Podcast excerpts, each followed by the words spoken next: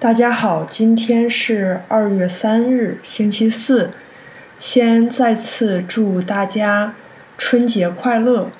如果你庆祝春节的话，希望你和你的家人、你的朋友或者你自己度过一个美好的春节，在新的一年大吉大利、虎虎生威。今天我没有提前写稿子。所以就想跟你们像朋友一样聊聊天，说说我这周过得怎么样吧。我这周其实真的很忙，虽然没有上课，但是比平常上课更忙。那你可能就好奇了，说你平时上课每天那么多课都要备课。为什么这个星期庆祝中国新年那么多活动，都是好玩的活动，呃，也不需要备课，为什么比平时还忙呢？其实准备一个有意思的活动，不比准备一节课轻松。其实很多时候要比准备一节课费时费力。比如说这个星期。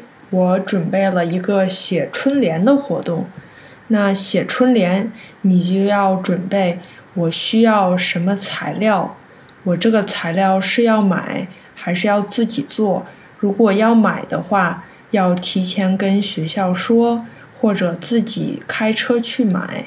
如果自己做的话，要怎么做？还有需要毛笔，需要墨水，然后需要一个。大桌子有大桌子的场地，所以这些都是要提前想好，不能到当时再想。没有东西的话再拿，这样的话时间会不够。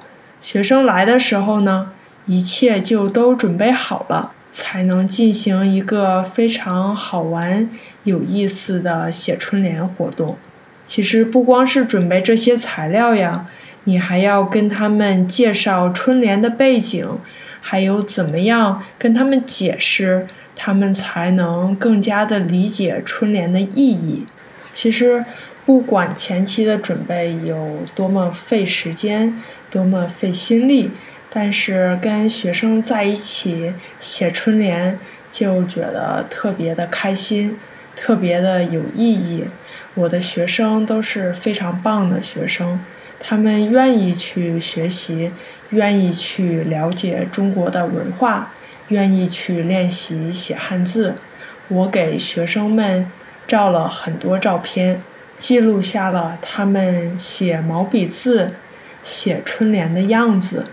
看着他们开心，我就觉得非常的值得。像这个星期，除了写春联。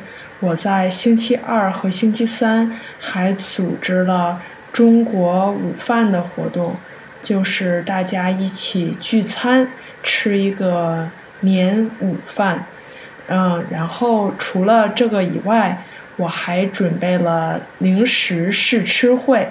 我从超市里买了中国的，还有东亚其他地方的零食，然后让他们吃完之后。做一个调查问卷，看看他们最喜欢什么零食。我的学生们最喜欢的零食是沙琪玛，然后他们最喜欢的饮料是康师傅冰红茶。我们还一起看了春晚，顺便吐槽了春晚。我觉得真的是非常有意思。这个星期虽然没有上课。但是真的是带学生们学习体验了很多中国人怎么过新年，还有中国的文化，我觉得非常有意义。好了，感谢大家今天收听我的闲聊节目，祝你新春快乐，万事如意，再见。